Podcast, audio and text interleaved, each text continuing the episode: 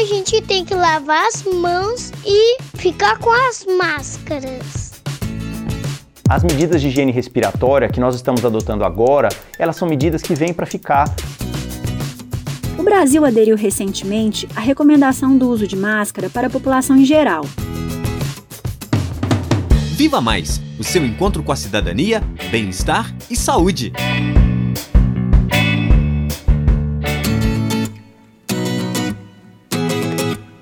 Olá, eu sou Ana Luísa Godinho, aluna do sétimo período de Medicina da UFOP, e o tema do nosso Viva Mais de hoje são as medidas de prevenção a serem tomadas diante da pandemia do coronavírus.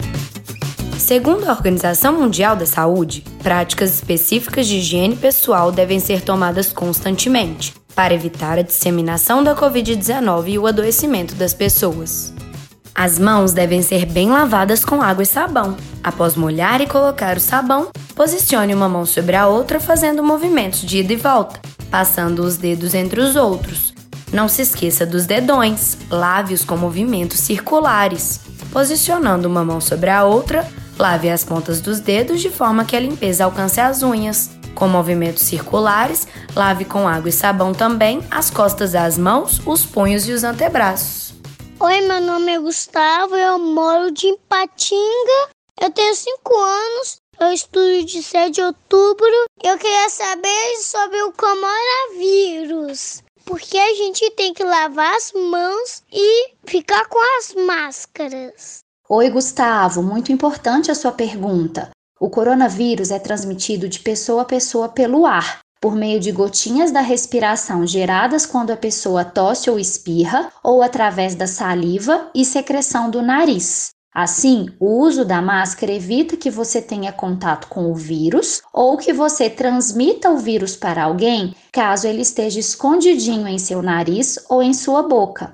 Já a lavagem das mãos é importante porque, se você encostar em alguma mesa, maçaneta de porta ou qualquer outro lugar onde o vírus esteja, ao coçar os olhos e nariz ou ao colocar as mãos na boca, você pode se contaminar, entendido? Além de lavar as mãos, o uso de máscara é essencial para o controle da disseminação do coronavírus para evitar o adoecimento das pessoas e sobrecarga do sistema público de saúde, como bem explicou a pediatra Cibele Ferreira Lousada em resposta ao pequeno Gustavo. É bom lembrar que o uso de máscaras não diminui a necessidade do isolamento social. A recomendação é que as pessoas continuem em casa.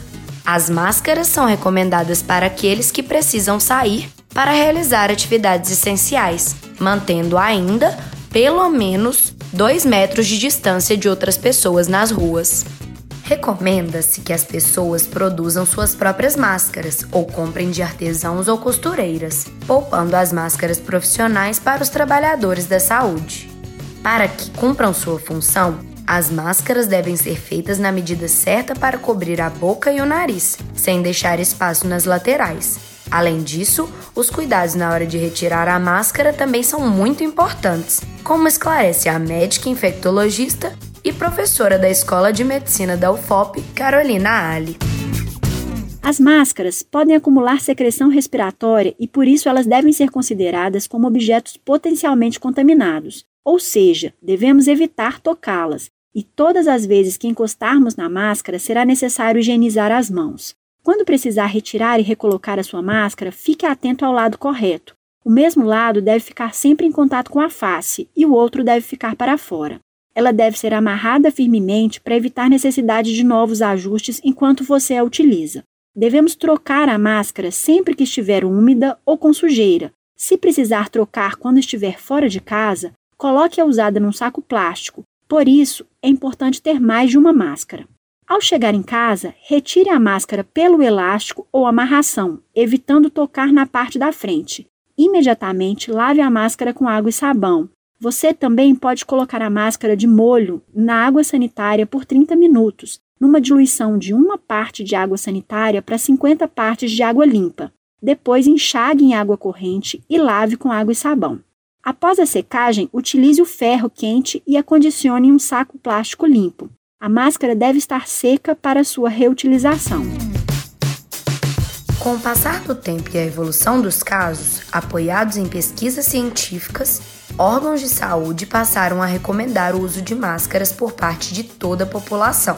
De acordo com o Ministério da Saúde, as máscaras oferecem proteção, formando uma barreira física às gotículas, contendo coronavírus que se espalham no ar quando uma pessoa infectada conversa, espirra ou tosse.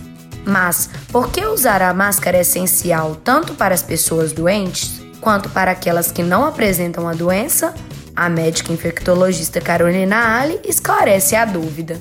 A resposta é que o indivíduo infectado começa a transmitir o vírus um a dois dias antes de apresentar os primeiros sintomas. Então, usar a máscara somente quando se percebe estar doente pode ser tarde demais. Além disso, nem todos os indivíduos que se infectam manifestam sintomas, e mesmo os assintomáticos podem transmitir o vírus.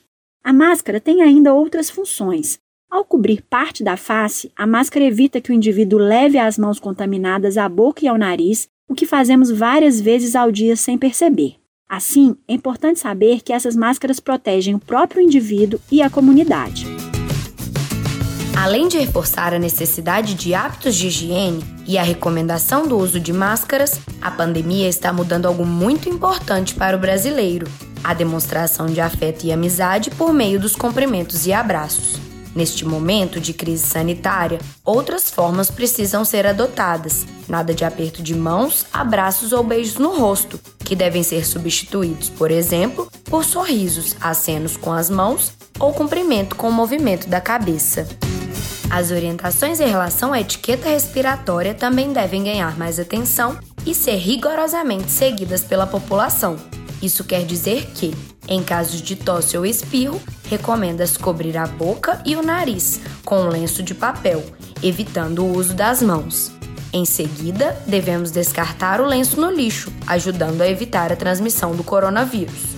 Na falta de um lenço, utiliza-se a parte interna do braço para cobrir boca e nariz. E lembre-se, sempre devemos lavar as mãos com água e sabão após espirrar ou tossir. As medidas de higiene respiratória que nós estamos adotando agora, elas são medidas que vêm para ficar, que nós temos que incorporar na nossa cultura esse maior cuidado com a transmissão de doenças respiratórias. Historicamente, as pessoas vão ao trabalho mesmo com sinais leves de gripe.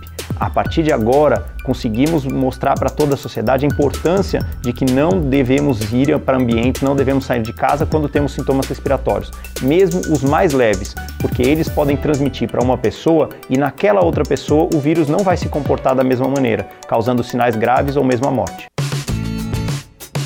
Como disse o professor Jonas Brant, do Departamento de Saúde Coletiva da Universidade de Brasília, em entrevista à TV UNB, as medidas de higiene respiratória adotadas nesses tempos de quarentena vieram para ficar e devem ser incorporadas em nosso dia a dia. Então, cuide-se, fique em casa sempre que puder, lave as mãos e use máscara. Este foi o Viva Mais de hoje. Se você ficou interessado no tema, não perca os próximos episódios da série sobre o coronavírus. Tem alguma dúvida, sugestão ou comentário? Entre em contato conosco pelo Facebook Viva Mais UFOP, pelo Instagram arroba vivamais.ufop ou pelo nosso e-mail vivamaisufop@gmail.com. Viva Mais, o seu encontro com a saúde, bem-estar e cidadania. Pesquisa e redação: Ana Luísa Godinho, Ana Luísa Perigo e Pedro Almeida.